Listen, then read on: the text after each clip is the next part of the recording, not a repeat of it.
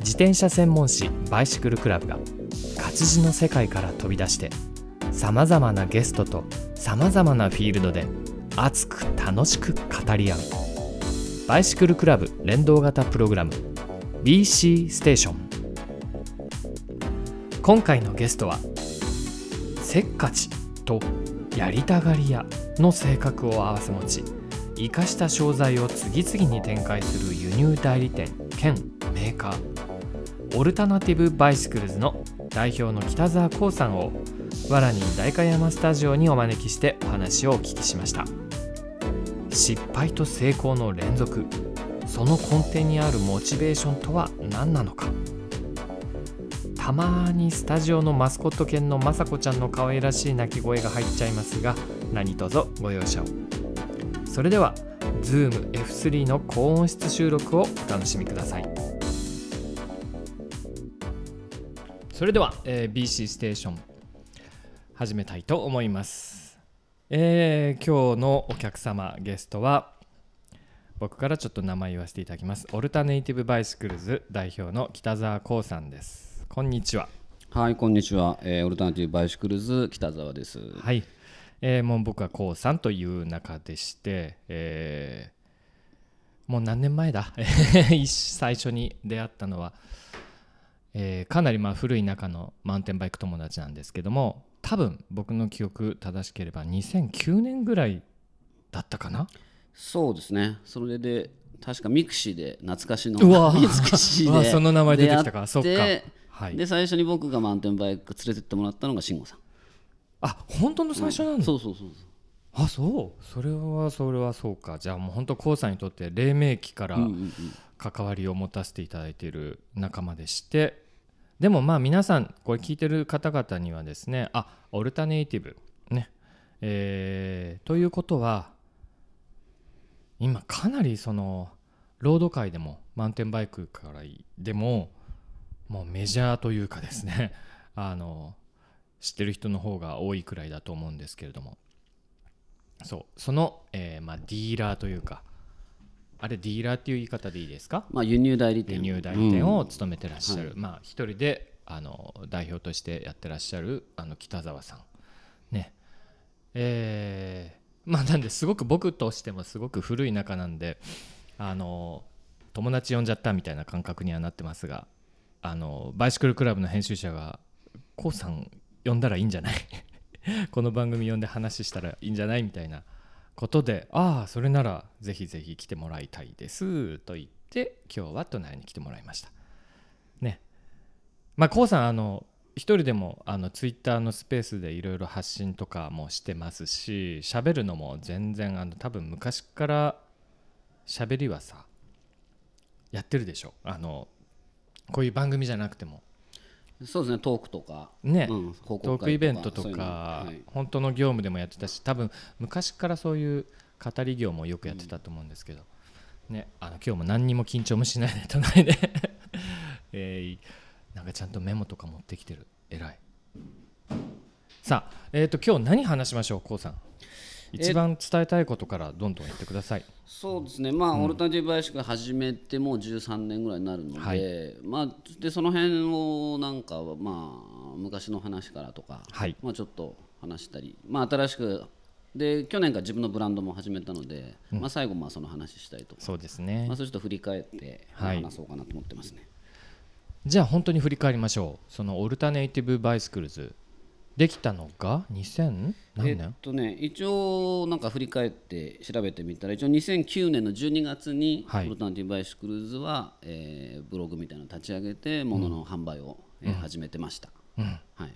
最初にどんなものから取り扱いをされてました、ただ実はその輸入業を始めたのはオルタナティブバイシクルズの前に始めていて、その2009年の春頃ですね、えっと、当時僕はマウンテンバイク特にいきなりシングルスピードのマウンテンバイクっていうなんか変わったことにすごい興味を持って、はい。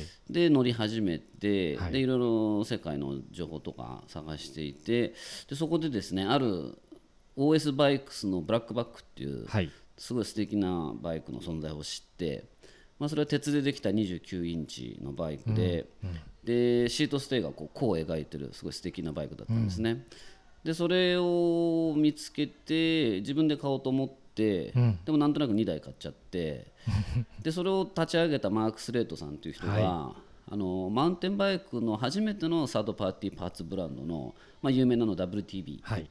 あれを立ち上げた一人だったんです。はい。で彼がまあ OS バイクスっていうバイクをその前の年ぐらいかな。始めてブラックバックっていうバイクを販売始めてマークさんのでもすごいブランドってことでね。地味にやってて全然あまり売れてなかったみたいなんですけど、はいはい。でそれを、まあ、自分で乗って、日本でもこれを売りたいなと思って。よくその買いたいはわかるけど 売りたいってまあビジネスとしてもこれは賞賛とかそういうことまで結構長期的にも考えてたいやもう全く見切り発車なんだけれどもただその入れて、当時 SNS とかに上げてたら欲しいって声があったので、じゃあもしかしたら、ね、売れるのかなと思って、感謝をかマークさんいっぱい持ってて、はい。で売るなら、うね、全然売売ってほしいみたいな。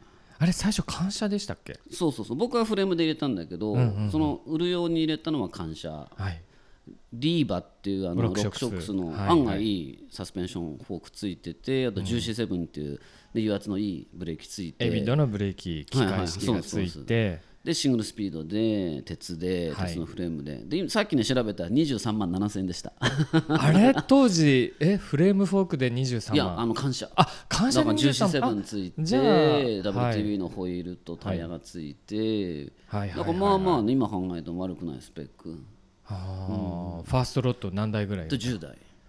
もう即まあまあすぐ売れて。あそで結局20台入れたのかな。ううん。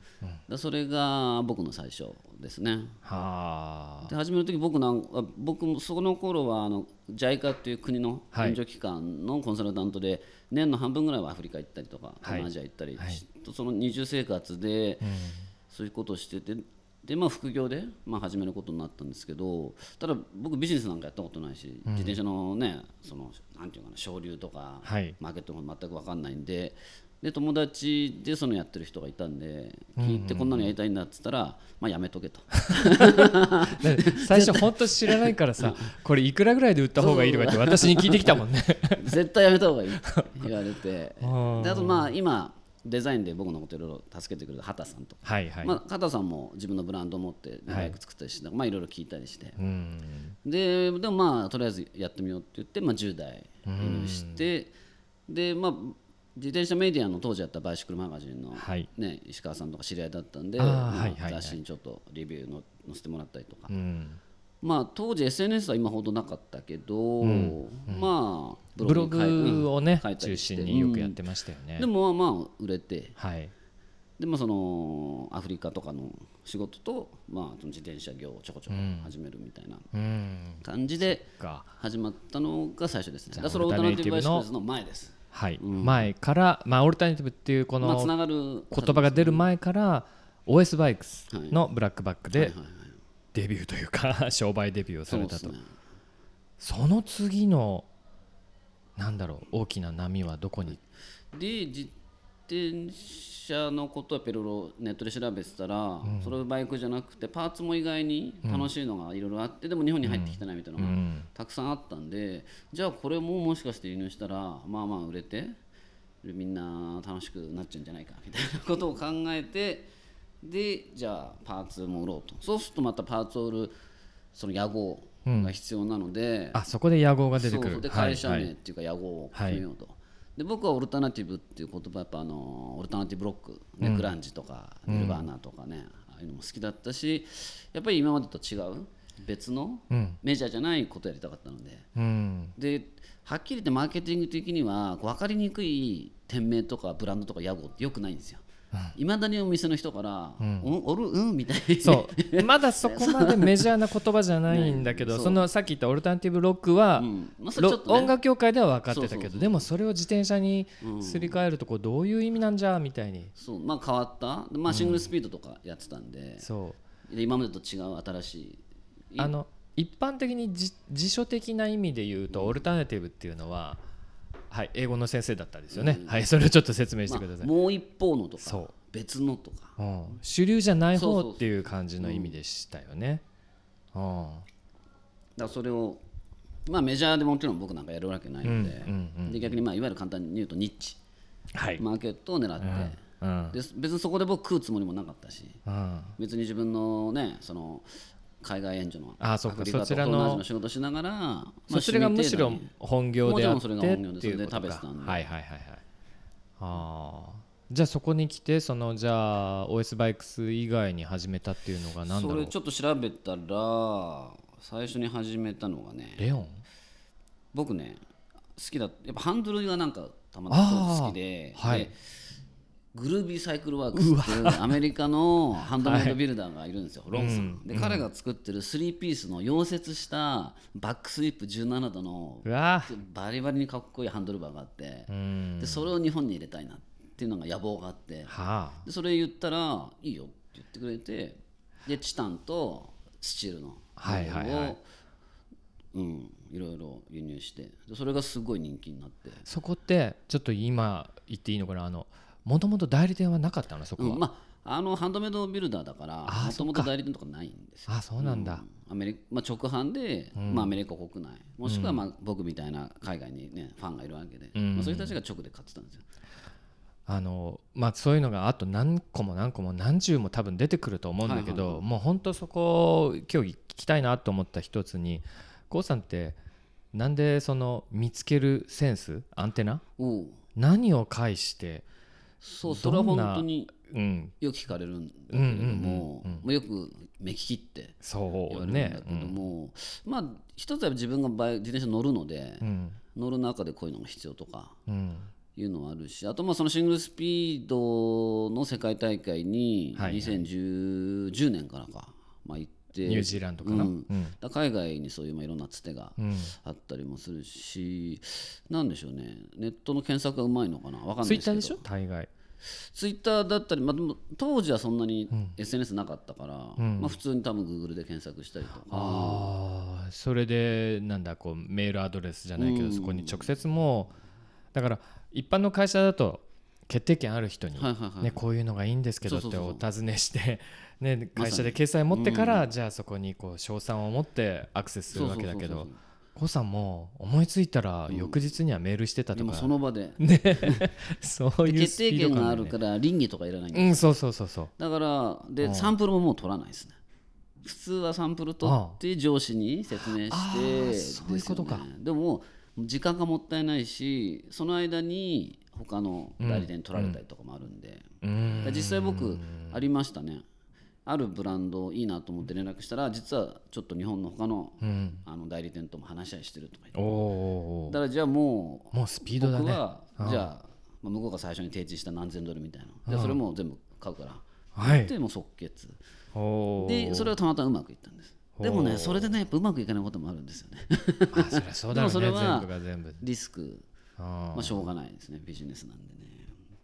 まあ今言ってた話が多分2009から始まる20102011あたりの頃まあ最初に話した、えーですね。であとその次オンワンっていうイギリスの、まあ、まあまあメジャーなブランドで、ハンドルまあそれもハンドルねまあ、あそこは車体もやってるし何でもやってるんですけど、特にあの、まあ、今では普通になったあのフレアなはい。ドロップバはいーの多分オリジナルに近いんだと思うんですね、ミッジバーっていうのとか、うん道場はいあとメアリーバーっていうなんかママチャリのハンドルみたいなちょっと面白いあそれもバックスイイープがついてるやつでしたよね。40度ぐらいあるのかな、はいはい。そういう面白いのもたくその頃になると本当に、ん。お店から最初は僕おろすなんで知らなかったしあんまり考えてなかったんですけど、その頃になるとあるいろんなお店からね売ってほしいと。あそっか。最初は B2C 的に売ってた。直接代、ブログでうん、お客さんに売ってたものが今度はおお店が欲しいとうん。途中から言い始めた、なんでまあ。ちょっと価格設定を少し変えたりとかして、でそうするとある程度たくさん入れないとそうですね。まあ、送料ばっかかかっちゃったりするし。でその頃になるとオンワンなんかハンドル100本とか入れたりして、でお店から案外来たまだりして。グラベルなんて言葉がなくてモンスタークロスとかがねやってましたよね。一緒にやってました、うんなんです新しいハンドルだってあとブラックシープっていう、まあ、これもアメリカのチタンのバリバリのねフレームビルダーですけど、そこのフォークとかハンドルとかを、まあ、それはもうあのオーダーカスタムオーダーですけど、で入れたりとか。どれもみんなそこそこちゃんと高いものですね。すね。レアものでね。まあ、逆に僕みたいな小さい会社って薄利多売できないのである程度値段がついてるものを少量入れて、でまあ、利益を上げていくみたいな、特に最初はそんな感じ。あーほん。とそれでオルタネイティブの色がそう。いう円数なものをニッチなところで、うん、そうですね。戦っていくスタイルがだいぶ確立していったなって隣を隣で見て思ってました。でその流れでちょっとはしょっちゃったらごめんなさい。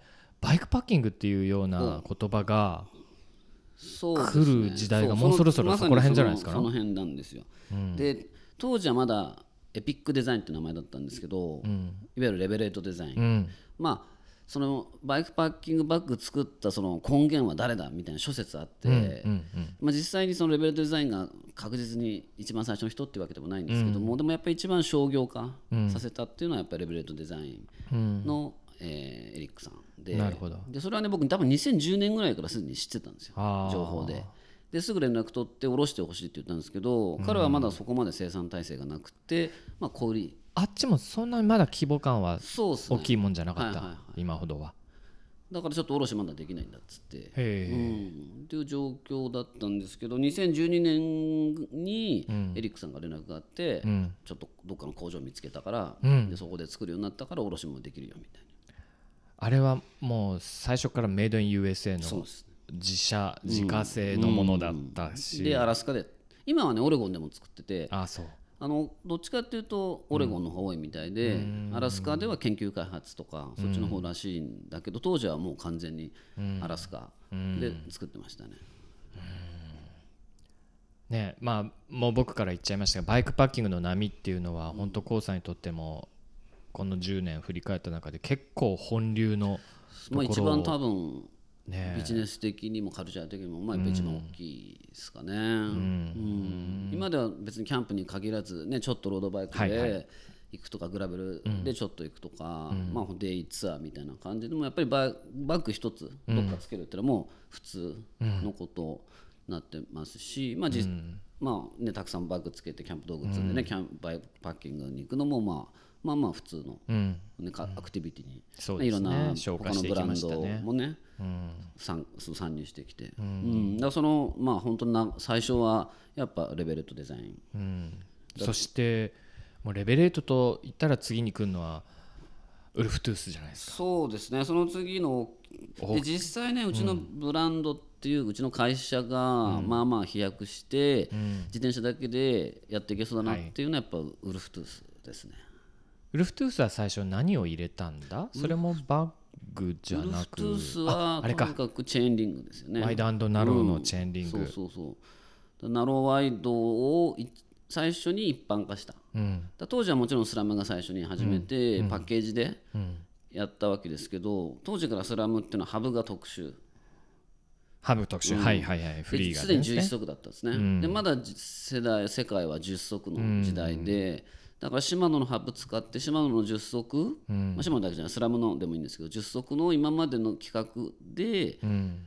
あのしフロントシングルうん。にするシステムがなかったんですよね、でそれをまあ始めたのがウルフトゥースで。そうですね、だからさまざまな特にシマノの PCD に合うそうフォ104ーフォーアーム PCD 104、PCD に合うものとかスラムだとやっぱりダイレクトマウントとかになっちゃうからちょっと他社との互換性がね、融通きかないところがややあったと。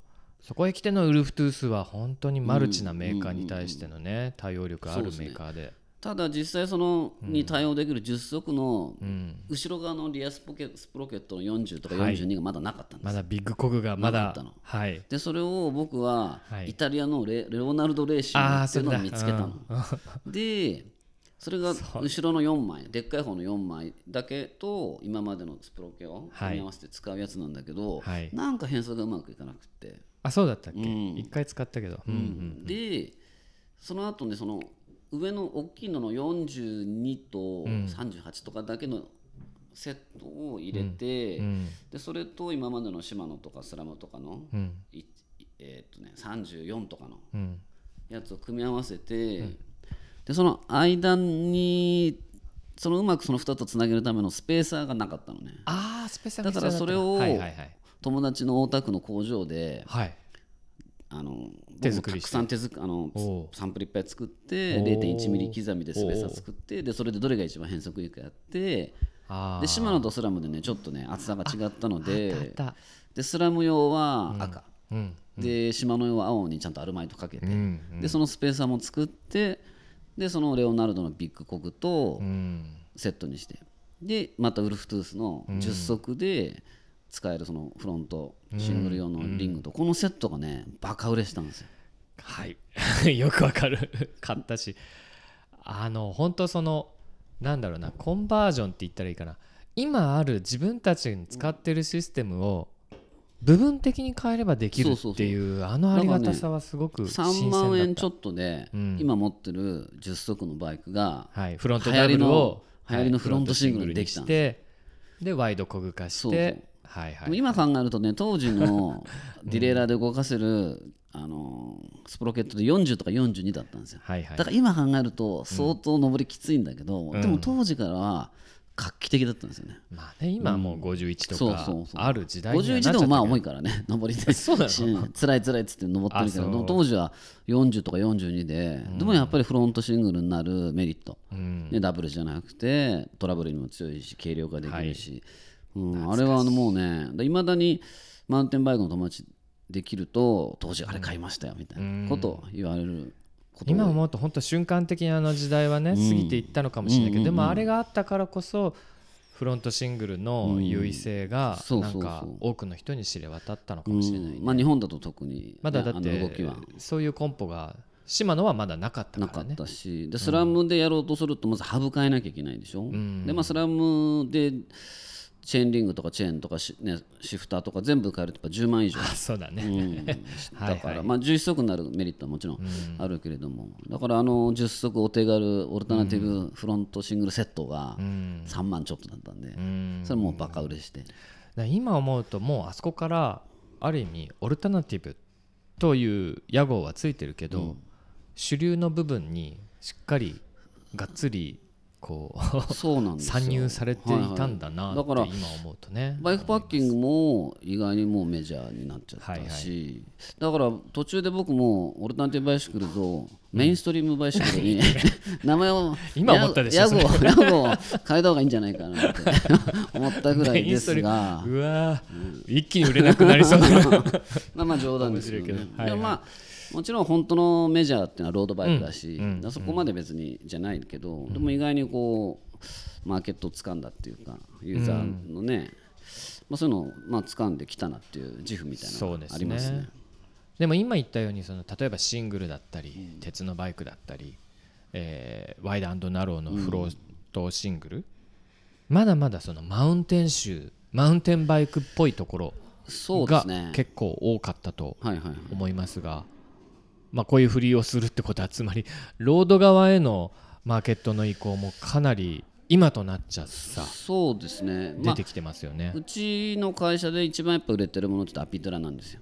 あ言っちゃっていいの？それ、アピドゥラ。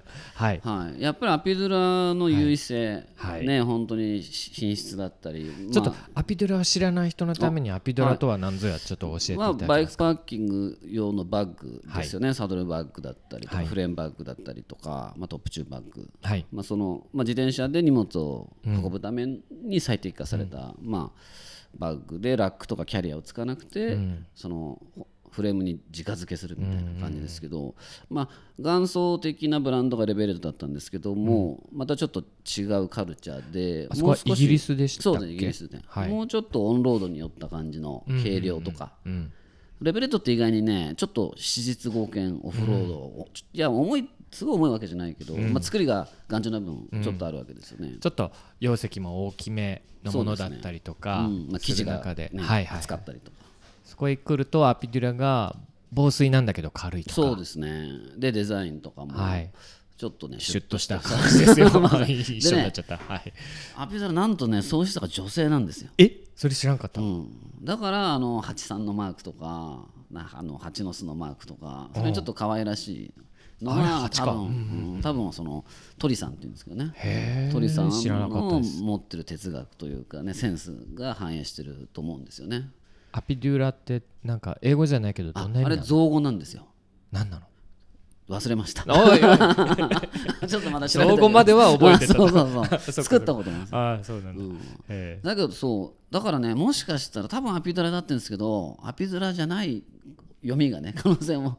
でも僕イギリスの本社も行ったアピドラって言ってた気も気もするから、えうんうんうんうん。ままあちょっと余談ですけど、まあアピドラそうなのちょっとへねえ女性だ造語なんですよ。ねでもうそこでだからさっきおっしゃってたようにロードの人たちにも、トップチューブバッグうん。だったりフレームバッグとかね。フレームバッグ、サドルバッグが浸透してきたんですよね。もう何年ぐらいの前の話だ？もう5 2010年ぐらい5年以上前ですね、アピドラ始めたのが2014年で、うんうんまあ、最初だから201516なんか本当にものすごく飛ぶように売れたし、うん。で実際使ってるアピドラのユーザーも多分ロードバイカーの方が全然多いし、うん。特にあのブルベとか、ああそっかそっか、うんロングラはいはいイド、はい。ロングディスタンス系の人たちがすぐ飛びついてくれて、で使ってくれて評判をねシェアしてくれて、それですごく信頼がね、日本ではできましたね。うーん。まあそこで k o さんのじゃあその今言ったように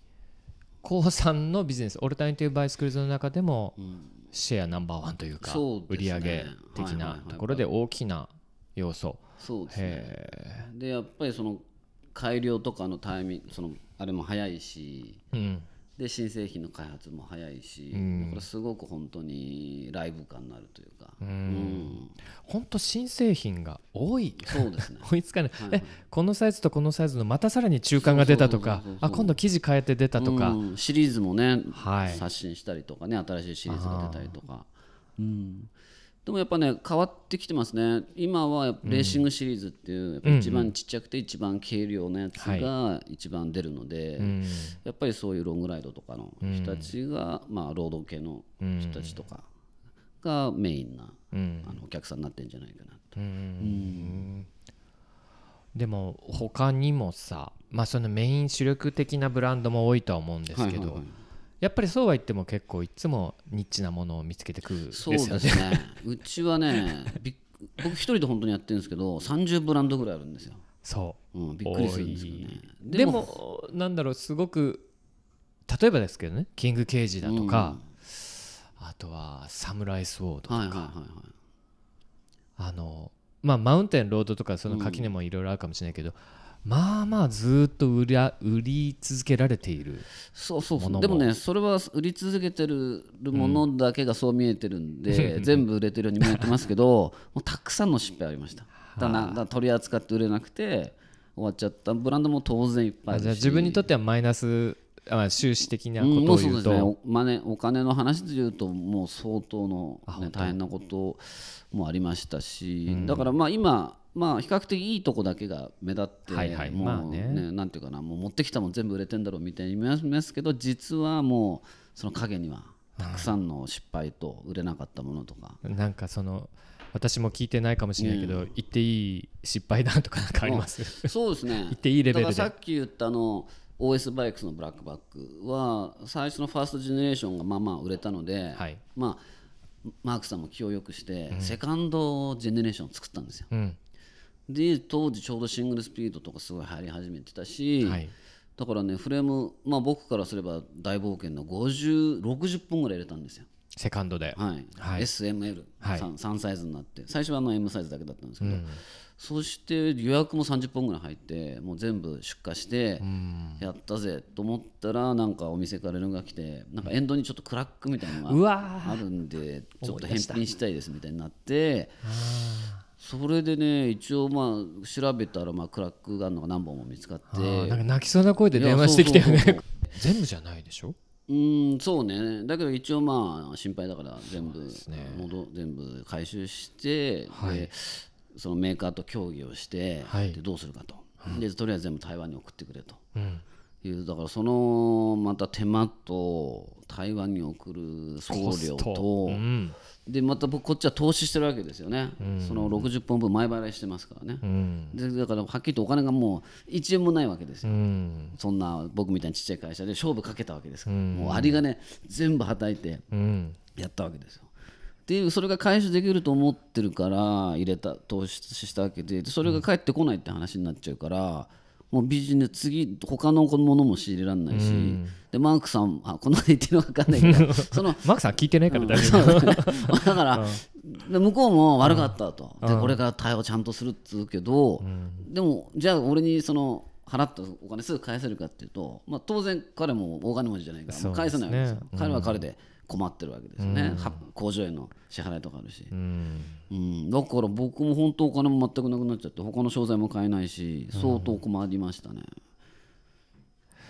でえ結局はどうした？なんか溶接し直したそうそう溶接し直した。全部を繰り返して、まあ、溶接し直してで結局ねそこまで本当はシリアスな問題じゃなかったみたいなんですけど、でもペイントの上にやっぱクラックが見えるから、あんまりみねやっぱりお客さんも心配するし、だからあれまあ回収してよかったし、でも一応直して、でお客そのか予約してくれたお客さんにこういうふうに対応します。うん。でもし買いたいなら買えますって言って、でもやっぱそれでも買いたいっていう人はやっぱ10人とか15人しかいなくて、だから新しくなったらまあ20本ぐらいまた仕入れたのかな。で、まあ、その分差し引いて、まあ、まだ向こうにお金はまあ貸し込んでる感じになってす。でもね彼の名誉のために言うと、それにかかった送料とか、もちろんなんていうか手間賃とかなしで、実費かかったのを最終的にはね23年かけて彼は全部返してくれました。あ本当、うん。だから彼はすごくこう信頼ああそれは律儀ですな、うん。あそうだそれはまあまあ大変だったですでー。それで OS バイクスは終わりました。はいはいは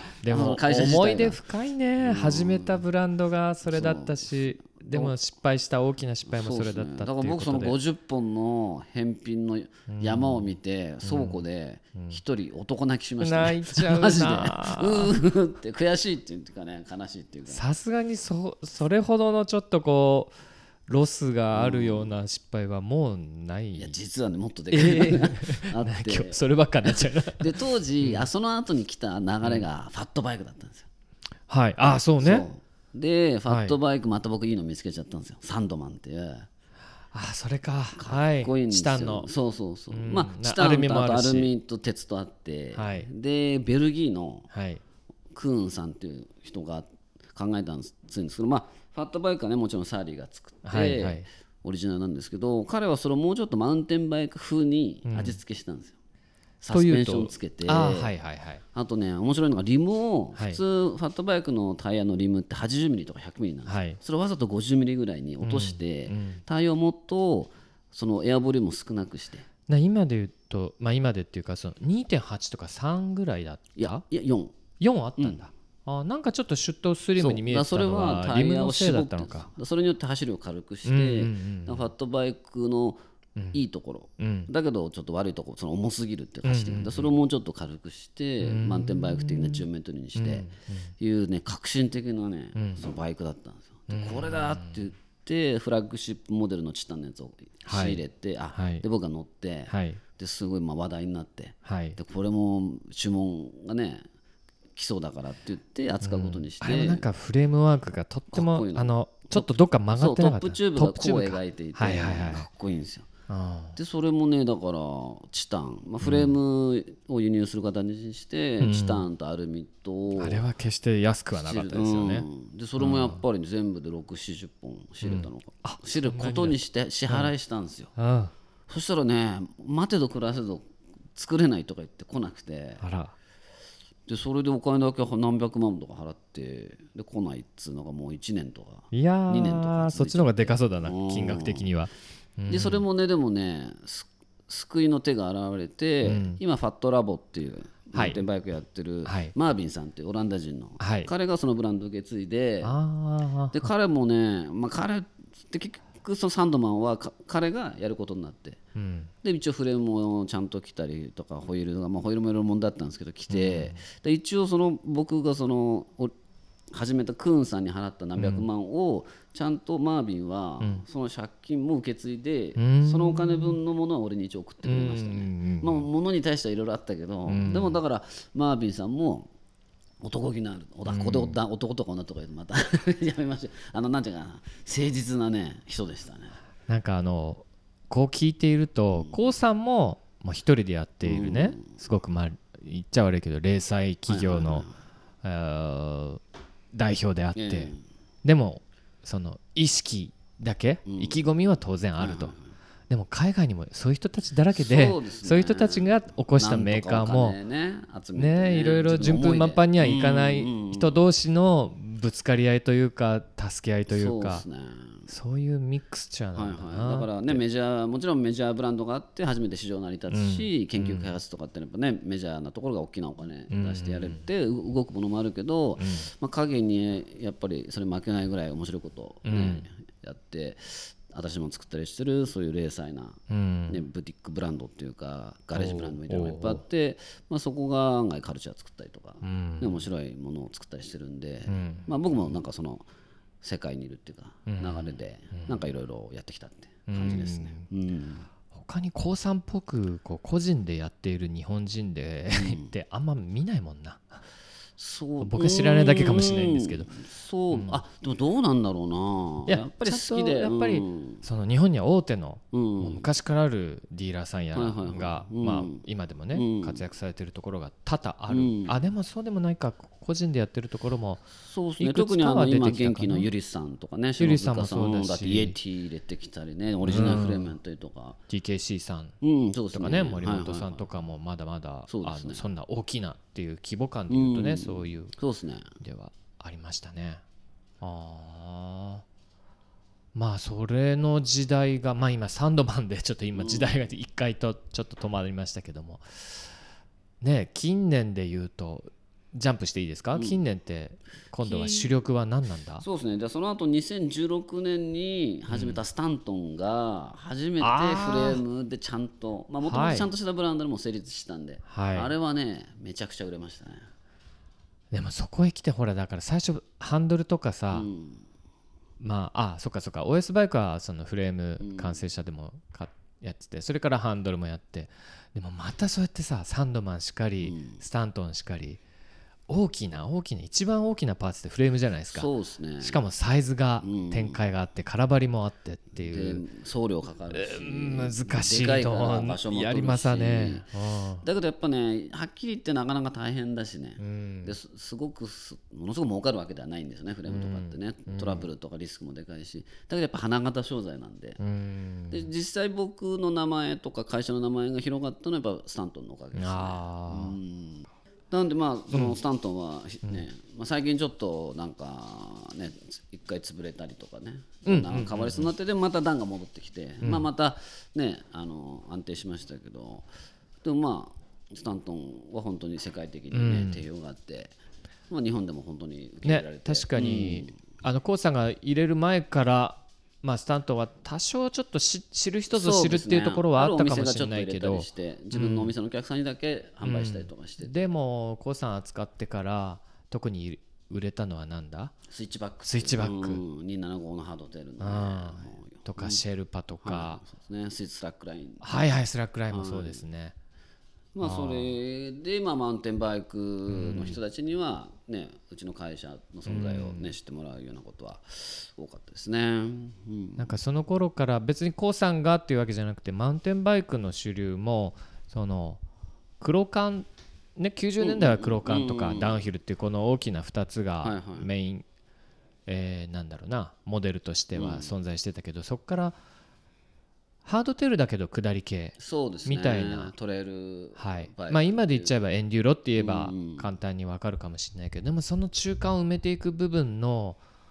フレームがどんどんと出てくるそうですね。時代大手もでした作っよねて作り始めましたし、まあ、そういうニッチな、ね、黒マグとかね、ん。そういうブランドがまあいろいろそういう新しい流れを作りましたよね、うん。でスタントも本当その流れの中で、まあ、活躍したみたいな、はい、スタント。うんでその流れがじゃあ56年前であったとして、はいはいはい。その次に来そるれはグラベルっすね。おおそっか。もうそこに来るか。はい、で僕がね最初にグラベルバイク乗り始めたのは2016年とか17年、なんかそういう動きがあるらしい、まあやっぱりネットで知って、でウルフトゥースが、あのバイクブランドも始めたんですよ、オッツォっていう、はい。でそこのグラベルバイクが出たりとか。OTSO そうオッツォ。オッツォ。はい。はいでグラベル用のタイヤ今ルネールスって言うんですけど、まあ、はい当時コンパス,、はいコンパスね、この間この BC ステーションでもね、ヤはいンさんが来ましたけども、でそういう新しい商材というかが出てきて、まあ、そういうカルチャーがね生まれてきた、まさに黎明期で、でその時ちょうど始めたのはやっぱレッドシフトっていうサスペンションステムですね。そこからか、じゃあグラベルで言うと別にフレームはオッツォもあったけども、えー、とパーツで言うと、えー今言っレたレッドシフトの、えーサスペンションステム。はい。はい、と今でも使ってまですすよね。そしてタイヤ。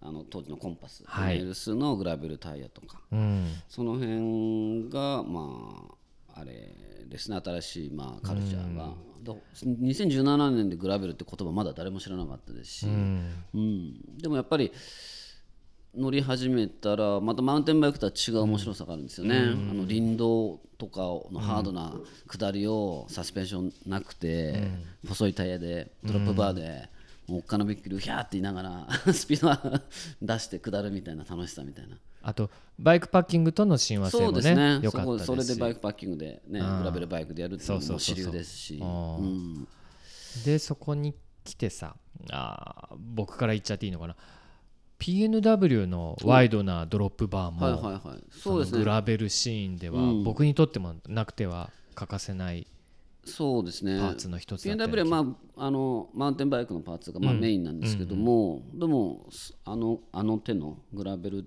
ハンドルをかなり早めに出して、すね。リーチがすごく短いので、はい。こう上半と下半の切り替えがすごく楽うん、ですね、あれは本当にヒット商品で、うんあそうか。PNW はどっちかというとドロッパーが主流だったかな、うん。うん、でもそのハンドルコーストハンドルも非常に良かったしっていうのもあって、うん。そっか。じゃあフレームプラスタイヤ、えーステム、うん。そうですね。そういったハンドルバーとか。またなんだろうな。だから k o さんはオルタネイティブと言いつつも本当にその、ま、バイクシーンの中で右肩上がりの、ジャンルをちゃんとその横にいる存在みたいな形で、そうですね。ね、パーツ屋さんをちゃんと仕入れてくれてたような気がしますね。まあ案外早いんでその見つけてくるというか、あの知るのが。うん。でそうするとやっぱりそのねカルチャーが一番もちろん大事ですけどそのカルチャーを楽しむためとギアがないとうん。本当に楽しめないんで。うん。でそれを見つけてきて、で日本に行ってね紹介したりとかっていうことですね、はいはい。うん。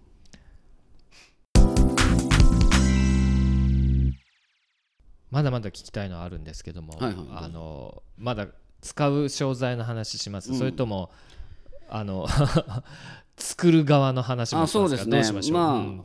そろそろじゃあそろそろちょっと自分のブランドのお、ー。ええことも話しましょうか。あただまあちょっとはい。その前にですね、はいはい。まあ、僕がいろんな活動できたり、まあ、新しいブランドを見つけてきたりするのにはやっぱりこう僕が扱ってるものを買ってくれるお客さんが、ねユーザーがいて初めてなので、まあ、やっぱりそのか、ね、お客さんお店の人とかにはやっぱりすごいこの場を使ってちょっとお礼を言いたいなっていうのは今日ちょっと思ってきたんですよね。はいうん。やっぱいくら僕がね自分の一人以外でなんか持ってきても、やっぱりそれ支持してくれる、ね、お客さんとかファンがいないと全然意味がないので、そこは私も、まあ、やらせていただいたこともあれば、隣から見ててそのいろんな方にすぐそのなんだモニターとかさ、はいはいはい。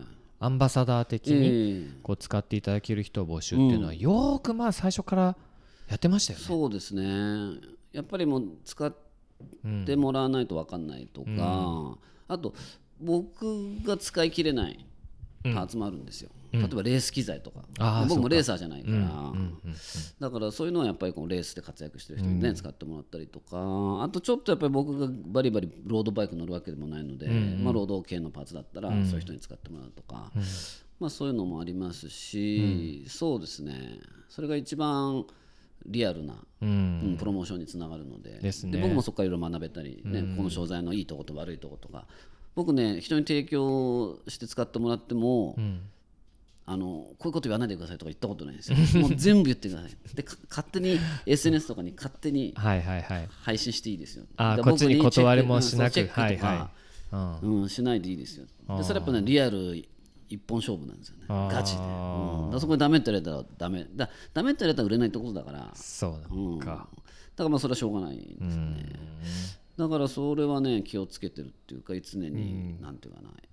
あの真剣勝負っていうか、うん。だからそういう感じで、まあ僕も気になるライダーとかね日本にいっぱいいますしそういう人にオファーして、はい。まあ、受けてくれたらまあ使ってもらうみたいな、うん。はい、感じでもそれもまた時代の流れなのかな？そうですね、えっといわゆる大昔例えば90年代言うと本当の全日本で戦う選手だったりね、本当のプロチームの人たちが使うことによって宣伝するのが当たり前だったけども、で今やその SNS 発信で、えー本当にそれでお金稼いでる人じゃない。うん。でもブログやらその SNS の配信とか表現力の豊かさで、もう一流選手以上のうん、発信力の人ってたくさんいますもんね。そうですね。うん。大体僕が頼むのはそういう人ですね。うん。そうね。はい、では、えー話し続けましょう。えー今、振られました、エクイプトはい。というワードが出てきました。もうこれは知ってる人は当然知ってるんですが、はい、じゃあどうぞ、さん。えーっとそうですね。でエクイプトっていうブランドを自分のブランドを去はい。年起こしまして、エクイプトっていうのはまあエクイプメントとかいう言葉に近い言葉で、これは形容詞で必要なもの、役に立つものが用意される準備されるみたいな、まあ、英語の言葉なんですね。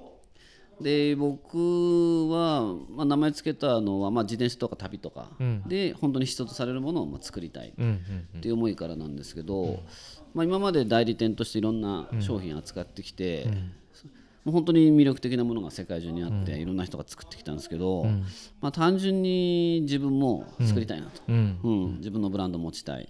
本当に自分が本当に必要としてるはい。ものでやっぱりまだないものがいくつかあるんですよね、だったら、まあつ作れるんじゃないかと、そうですね、まあ、自分が旅したり自転車乗ってる中で、まあ、こういうのがあったらいいな、でそれをまあ形にしたいっていうので、えー立ち上げましたでやっぱりまあ携帯工具、まあ、僕本当自転車乗るので、うん。週に3回か4回ぐらい乗るので だ携帯工具とかもすっごい使うわけですよね。調整するとか、ねちょっとしたこういじったりとか、ね、転んで直すとか、でやっぱりどうしても納得いく携帯工具がなかったんですよ。うん。で回しにくいし、たくさんついてるけど、まあ、つついてるからこそ使いにくいみたいな。あの例えば十徳ナイフ型のねそうですね。20個機能ありますはいはいはい。っつっても、で全部使いにくいみたいな。うん、ちょっと筐体がでかくなっちゃったらうんねなったで回しづらいとか回しづらいそういうのはうん。ありますわね。なのでで本当に携帯工具に必要とされる機能っていうのは本当4つとか5つ、うん。でまあ六角レンチの3456はい。にヘックスの T25 あ、はい。トルクスの T25 がつけば、まあ、ほんほとんど9割の作業はそれで済むわけですよね。うんでそういう思いはずっとあってじゃあそれを形にしようということで4年ぐらい前から、あもうそんなになりますか？もうなるんですよ。はいはいはい。コロナの前からやってるんで、でまああのモノラルの須波さん、彼はプロのデザイナーなんで,、はい。で彼にいろいろは相談したりしながら形をどんどん詰めていって、うん。で2年ぐらいして、まあ、形はかなり決まってきたんですけどもただやっぱりコロナで、なかなか工場との連絡が難しかったり、うんうん。えっと工場にも実際行けないとか、いうこともあって時間ばっかり過ぎちゃって、うん。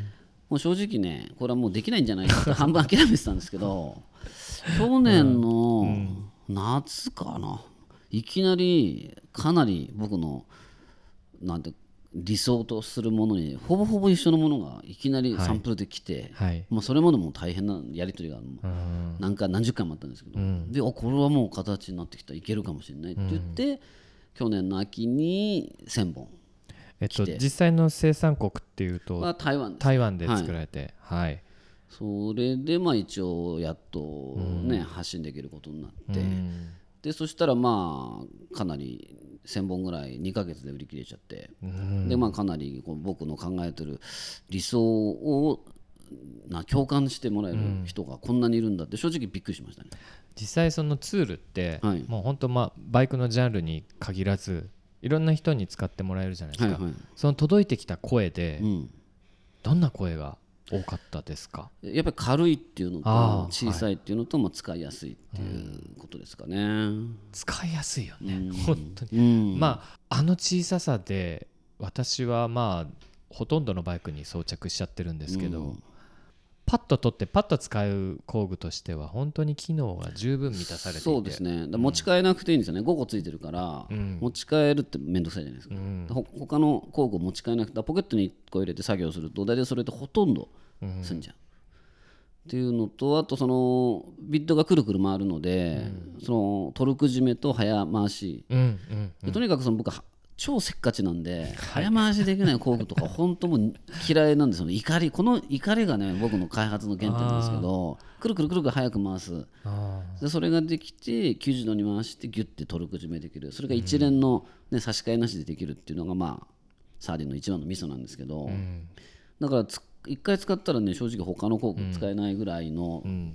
中毒性があるもんだと、まあ今途中に出ましたサーディンっていうのがそのはいはい。エクイプト社の、えー携帯工具。の名前まず第一弾の工具がサーディン、はい。イワシはいそうでですすね。ね日本語にまあ、訳すと、見た目がなんかイワシっぽいんで、青いねね。アルマイトで。はいはい。はい。であとまあほほんと持った人はねそのアルマイ削り出しの綺麗さと、まあ、アルマイトのブルーの綺麗さはい。を言ってくれるんですけどやっぱりとにかくねいいものを作りたかったので、持ってるだけで嬉しくなっちゃうような、うん。で本当に使いやすい、で軽くて小さいだ本当僕にとっては究極の携帯工具だと思っていてただ値段がねやっぱそれなりにしちゃうんですけど、それでもあれだけ売れたのはちょっとびっくりしましたね。なんか海外も？そう海外はねやっぱりまだうまくプロモーションできてないんですけども、でもね20件ぐらい注文来たかなうん。アメリカイギリスフランスとか。それはショップからそれとも個人から？個人ですねあ個人でうも、ん。で送料かかっちゃうからみんなちょっとねなんか送料高いよねなんて言われちゃうんですけどまあやっぱり30004000うん、かかっちゃうんですけどでもまあ欲しいっていう人がいて。前も海外のサイトで出てましたよあねそうですね、まあ、かなりねメディアワークはしてバイクパッキングドットコドットコムムでしたっけ？に出たんですけどねやっぱりちょっと物が遅れてないので実際ちょろって扱われたぐらいでまだね向こうではねなんていうかなこうブレイクしてないんですよ、ね、ああそうなんだ、うん。だからこれから、まあ、来年は台北省台湾の、ね自転車、一番大きい自転車ショーの台北省にもブース出すつもりですし。あ行くんですね。うん。おまあかはい。これから海外のそうはいいうショーとかにも出たりとか、メディアワークももうちょっとはいはい。やりたいんですけどね、まあ、ちょっとなんかちょっとなんていうかななかなかし試行錯誤してるっていうだってですね。まだ言ってもそのエクイプトのサーディンはいはい。が一つ、はいはいはい。それはもうちょっと商材欲しいよねってニーズはあるんじブラゃないですか？ンドのためにはやっぱり商品が1個だと弱いので。今ちょっと次のやつも開発中。今もう2個かな、2個なんだ、うん、工具1つと、はい。まあまたもう1つはまた違うんですけど、もう今ここで言ってもいいんですね。もういろいろ公開されている情報にも載ってるまあ、キュとーカン思うんですバーっていうか次のまあキュウはい。リはまた違う工具で,、はいでその次はちょっとまだ出してないんですけどまあ、ちょっと面白いアイディアがあって。じゃあそれを携えて来年台北にそうですねい行くという。けたらいいなと思ってますねなんか聞いてると常にこう感じられるのはこうさんはせっかちとスピードなんだなって思ってそうですね。さっき自分から言ってたんでね使わせてもらいましたけど、はい。うんそのせっかちさがいい意味ですぐ、いやこれじゃダメだから次に何かしたいとか、うん。俺がないなら俺がやりたい、うんあ使ってないんだったら俺が買いたいとか、うん。ね、売ってないんだったら俺が作るよとかってそういうそのす考えの切り替えが早いっていう意味がいい意味でのせっかちとこう結びついてるような気がして。そうですね、何でもやりたがりというかね、すぐすぐやるみたいな、うん。ただメーカーに関しては本当に時間かかるので4年とかかかるんですよ売り出すまで、だからものすごいだせなんていうかな、ある意味の諦め感というか、せっついてもしょうがないんで,、でせっかちすぎると多分決裂しちゃったりこっちが嫌になってやめちゃうんで、でも続けることが大事なので、だからちょっとなんかやや適当な態度、時にはちょっとこう忘れてあげるぐらいなうん。気持ちのゆとりがないと。こっちもねおかしくなっちゃう。もうサーディン作るんだっつってね。最初は本当1年で出すつもりだったんで、だ当時もうショピファイっていう、あの英語のショッピングサイト、はい。もう1年目から契約してるんですよ。はいはいだからまだ4年経ってまだそっち物があんまりないから、はい。サイト毎年何何十万円ぐらい取られてるんですけどでもまだちゃんとオープンできてない、ああそうか。じゃあもうそれが早く潤えるようになるそうまですのでね。そのサイトにちゃんと商材がたくさん並んで海外に、ねプロモーションできるようにしたいんですけど、何しろね、まあ、コロナもあってね工場の方もいろいろ。で特に僕みたいなちっちゃい注文のやつなんて正直後回しにされるんですよ。ああそういう時ですよね大手はね何万何十万って注文したら。ロットが違いますから。あ工場からすればそっちで優先するの当然ですよね。それを僕が1000個とか2000個とか話して急げとかね。何やってんだって言われてもお前が何言ってんだって。言われてそうだね。おしまいなんだそれぐっと我慢して作ってくれるまで待つみたいなね。なるほど。その辺はなかなか弱小ブランドのね辛いとこですけど。でもそれでもそので機械をなんとか使って第一段階のねあれができて発売してまあねあれだけ評判良くなった。まあララッキーはラッキーですよね。ラッキーというかうまくいったですよね。今言える範囲で休館馬はもういつぐらいっていう目処が立っ全く分かんないまだこれもじゃあこれも待ちましょう。はい。一応9月にボディとビットの試作品ができるっていうんですけどでもねそういうのがね実現して試してないんです。うん。うんもう全部眉唾であのー聞くぐらいの余裕な気持ちでいかないと、うんまあ落語じゃないけど今出たよってあの蕎麦屋のねね。出前じゃないけどああいうことをいあ先方から言われてもそれはもう鵜呑みに信じるなと。そうですね。飲みにするとこっちが大変、ね精神的にもね大変になっちゃうんで、なるほど。でもあんまりダラダラして本当に向こうやんないんで、まあ、ある程度になったらまたちょっと行ったりとかして。そのさじ加減ね。なかなか辛いっすね。メーカーイコール忍耐。はいあとあれはそのネットでもいろいろ皆さんにアンケートを聞いてるけど、そのその第一弾サーディンの色あバリエーションモデルが変わったのが。ね。カラーサンプルが全然来ないんですよ。そうなの。うん、でなんかね話によるとアルマイトかけるあの溶剤使ってやるんですけど、あれってね環境破壊がすごいらしいんですよ。あだからその環境に対応できるその処理その液体の処理とかはいはい。をきちっとできる工場っていうのが少ないらしいんですね、あでアルマイトはすごく時間かかるっていう話を聞いてそれももしかしたらあるかもしれないですね。まあそれも順番待ちなのか。うん。はい。で僕みたいなサンプルなんてね一番向こうからしたら面倒くさい。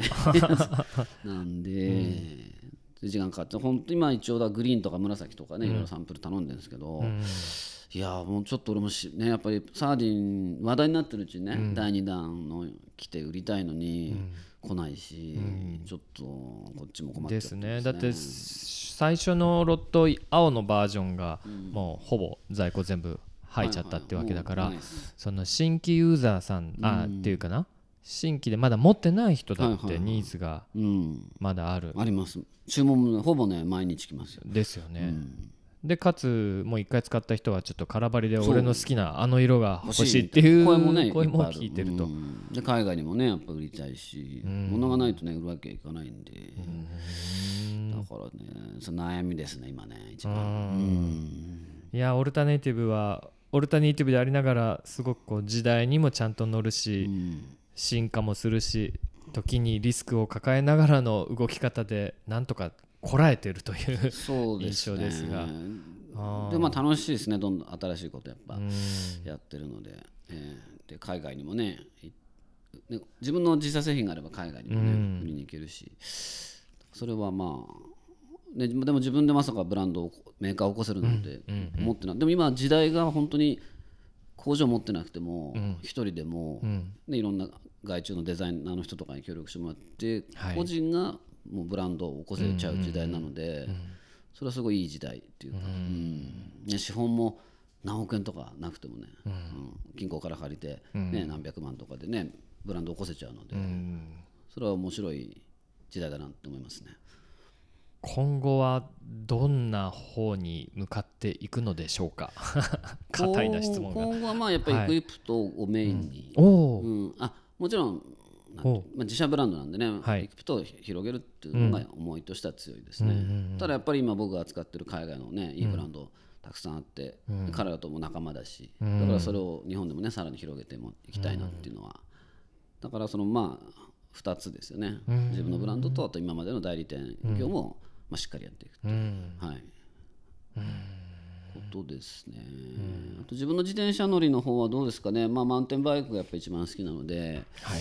ね、マウンテンバイクでさらに、ね日本のいろんなトレイル、ね、いろんなコース、海外の、ね、レースもちょちょっと今ねえ10月の韓国のエンデューロレース行こうかな。あれはアジアンエンデューそうロアジアエンデューロシリーズの最終戦が最終戦。韓国だって。だからで韓国のねマウンテンバイクシーンなんてやっぱり知らないですから、まあそてこが僕から見ると k o さんのまた大きな一つの特徴なんだなって今思いました。というのもうーんビジネス始めた頃ってそのシングルから始めたって言った時に日本にシングルなかったからって言って世界中のシングルのレースに年何回か行ってたじゃないですか。そうですね。でシングルスピード世界選手権っていうのもねあれはどこだっけな？ニュージーランドもイタリアもはい行きましたね。行ってじゃあ日本でやろうっていう話にもなって、まあ、僕ら一緒うにん。日本でもやったと、まあ、シングルの一つのムーブメントがあそこでも一回起きたって、もう本当過言じゃなく言える、うん。といったところでシングルで終わるかと思いきや 今度ねまたさっき言ったようなそのファットバイクだったり、スタントンとか、そういうマウンテンバイクシーンの真ん中の方にもうん。やってきつつ、うん。そしてグラベルというところとか、バイクパッキングっていう流れとか。でなんだそのまあ純粋なロードは多分されてはないかもしれないけど、それ以外の話で言うとまずは自分でやってみるっていうような、うん。ね。まあ一人だから身動きがすごく取りやすいのかもしれないんですけど、ね、だからもう年に何回か海外行ったり。はいそうですねでアジアエンデューロもこうやって出るという流れで、だからあの一人のデスクワークの単なる頭でっかちのおっちゃんじゃないぞと、そういうところがこの人の動き方なのかなって思います。まあ実際自分でやってることの方が売りやすいっていうのもあるし、まあ、ね別に売るためにやってるわけでもないんですけども、うん。なんで自然に売れる流れができるみたいなですね。なんかそこで多分人とつながったりとか。うん。で実際使われてるシーンを見て何が評判が良いとか、そういうアンテナがだんだんまたさらに感度が高くなっていくんじゃないですかね。そういうなんですかね。実地型マーケティングというかね。リアルな感じですよね。マーケットがすぐ分かるから。あそれがまあまあ今のところうまくいってきた理由じゃないかなと思いますね。そうですねまあ現場主義みたいな。絶対誰にも止められない高さんならではの動き方で。それも本当自分がただ好きでやってるからねやってるだけなんですけど。うん。ああじゃあ10月10月って言いましたっけ？そうですね。アジアエンデューロ。ただ10月はねシングルスピード、まあ、あの選手世界選手権もスペインであ今度はスペイン。それもいうん行くの？でねただ今飛行機代がめっちゃ高いので 一応エントリーだけはしたんですよ、あなんで取りちゃんとするんだ、うん、だけどして正直ね、で韓国の話も来たし、韓国だとやっぱりそのね飛行機代が全く安いし、はい。はい。で近いし、はい。でちょっと友達も行こうなんて声が出てきたんで、ちょっともしかしたらねスペインはやめて韓国だけにする可能性がちょっと高くなってきましたね。ねその手前で言うと9月はまあちょっと日本の大会ですけど大滝の SS も出ますよねそうですね。久しぶりにね。大滝も開催ということで、まあ、僕もグラベルクラス僕が提案して作ってもらって、はい。レギュレーションもね僕作ったりしたんですけど、はい。まあ、グラベルでここのところ23回出たんで、はい。まあ、またバックトゥベーシックではい。基本に戻って、はい。今回はシングルスピードマウンテンバイクではい。出ようかな、でも全然練習して暑くて練習してないんで。ちょっとね お互い練習日をこうやったんだけどちょっとすいません僕の都合とかいろいろあって。で全然。できな1回ぐらいしか練習できないでことになりそうなんでやや心配ですけど、まあ、下りはねもう普はい段乗ってるけど、あの上りをねシングルスピードフルリジットでねうん。やるわけですわ。ね。はい。もうちょっと心配ですね。まあでもこうさんというとなんかよねあの怪我がたたまに。はいはい。そううそうわーって大きな怪我がたまにあったりするのでそれだけは防げるそのプロテクターなり、ライディングテクなりねあの続けられるような人生を送っていってもらいたいなと。はい、いきなり最後に心配されて。ましたなんてしめやかに終わろうとしてるわけじゃないんですけど、はいはい。他に何かお知らせしたいことありますか？いや大丈夫っすね、えーなんかいろいろちょっと話してうん、自分のね奇跡を話してたので楽しかったうです、ん、ちょっと久しぶりにオルタネイティブ振り返りましたね、はいそうです確ねかに、うん。まあ、自分の配信でもねいつかやろうかなと思ってたんですけど、うん、なんかあんまりそこまでのき気持ちにならなかった。ま あこうやって呼んでもらってねはい。話せっていうことでわかりました。よかったです。はい。はい。まあいろいろあのもちろんオルタネイティブの公式サイトだったり、えーエクイプトの、えーインスタグラムのアカウントの、はい。はい。あとえー僕も個人でやってるツイッターとか、まあ、フェイスブックが一番情報早かったりするんで、はい、じゃあそういった情報を全部この番組のエピソード欄に、えーリンク先を貼っておきますので興味かが感じられた方はどうぞそちらもクリックして覗いてみてください。ごめんなさい。あの追加一ついい情報があるのでこれ言わせていただきます。プレゼントあります何でしょうプレゼントは？はい。えっとオルタナティブバイシクルズのオリジナル手ぬぐいですね。おい。2色、えはい。っと人参色と梅色ですね。はい。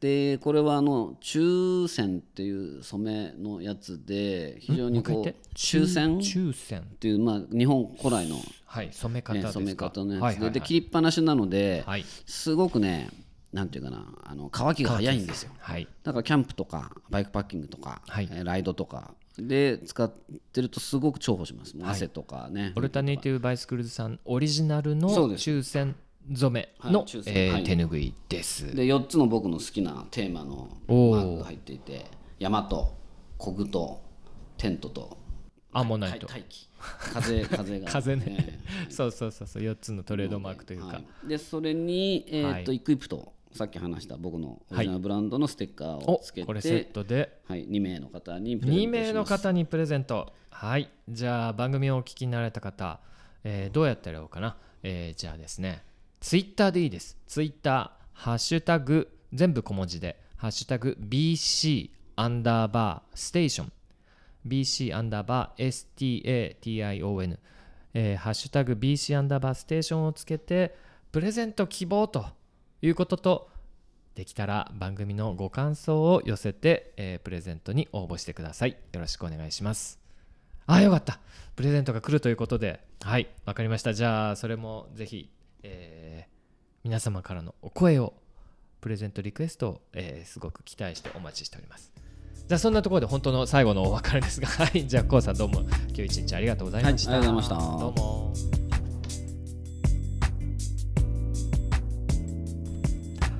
いかがでしたでしょうか？